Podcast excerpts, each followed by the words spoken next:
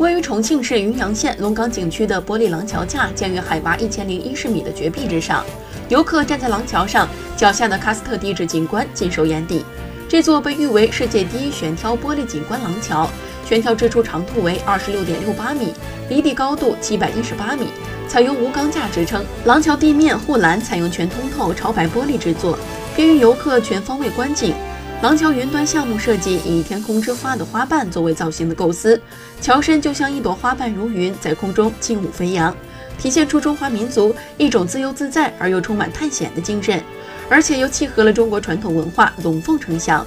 整体造型宛如龙缸之巅，与凤起舞，探出的凤头与龙缸遥相呼应。